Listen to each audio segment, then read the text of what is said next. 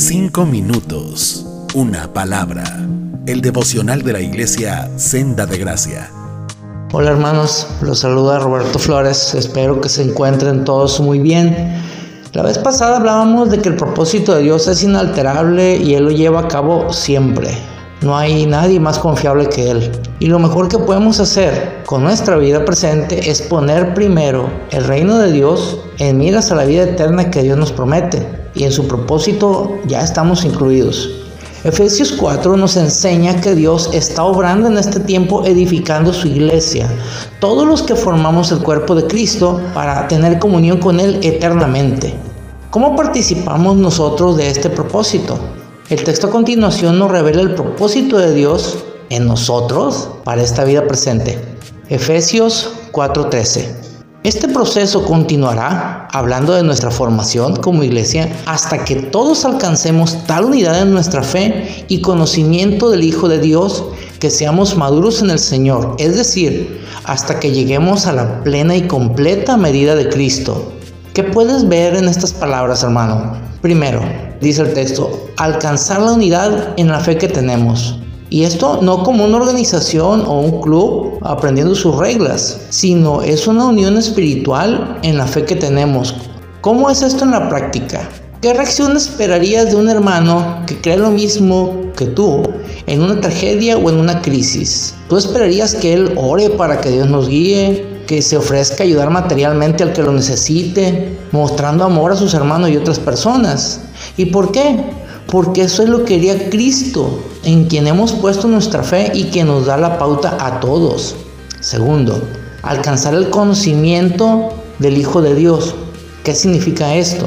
¿Se trata de saber lo suficiente de Cristo hasta ser eruditos en Cristología?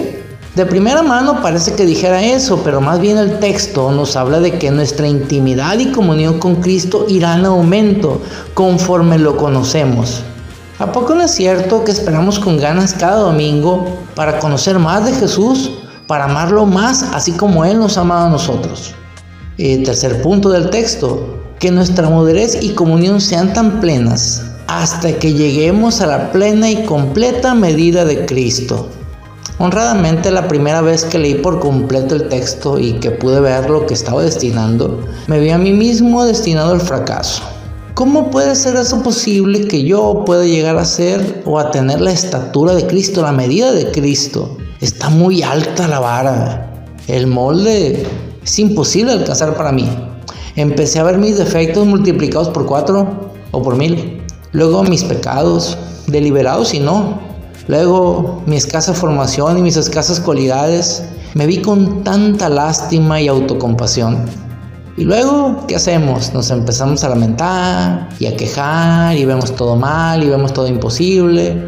¿Quién se identifica con estas reacciones? A lo mejor nada más a mí me sucede. Porque hermanos, nos vemos tanto a nosotros mismos y lo poco que podemos lograr que dejamos de ver la obra de Dios principal, la que Cristo hizo por nosotros, él nos presenta justificados, vestidos de su justicia delante de Dios para toda buena obra.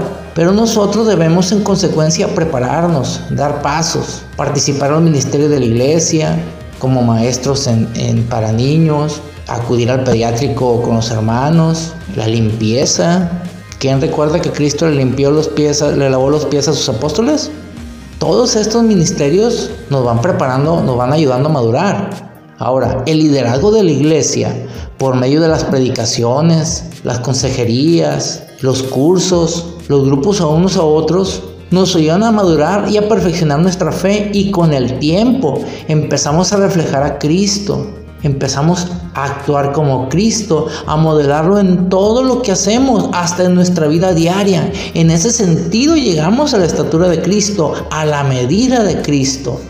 Imagínense que alguien se interese en usted, hermano, que quiera que progrese y le dice, ten este cheque en blanco, estudia una carrera y pon un negocio. ¿Cuál sería nuestra reacción? ¿Acaso no agradeceríamos el gesto poniéndonos manos a la obra, sabiendo que no hay nada que pueda fracasar, que todo está cubierto? ¿Y no es mejor que eso la promesa de compartir la unidad con Cristo, la unidad con Dios por toda la eternidad dentro de su bendición? Los invito, hermanos, a mantener los ojos en Jesús, el autor y consumador de nuestra fe, encontrará muchas razones para seguir adelante, mientras que viéndonos a nosotros mismos encontraremos muchos obstáculos para desistir. Y estos obstáculos que entorpecen nuestro caminar en Cristo, quisiera hablarles en próximos devocionales. Espero que estén muy bien todos, que Dios los bendiga esta semana. Cinco minutos, una palabra.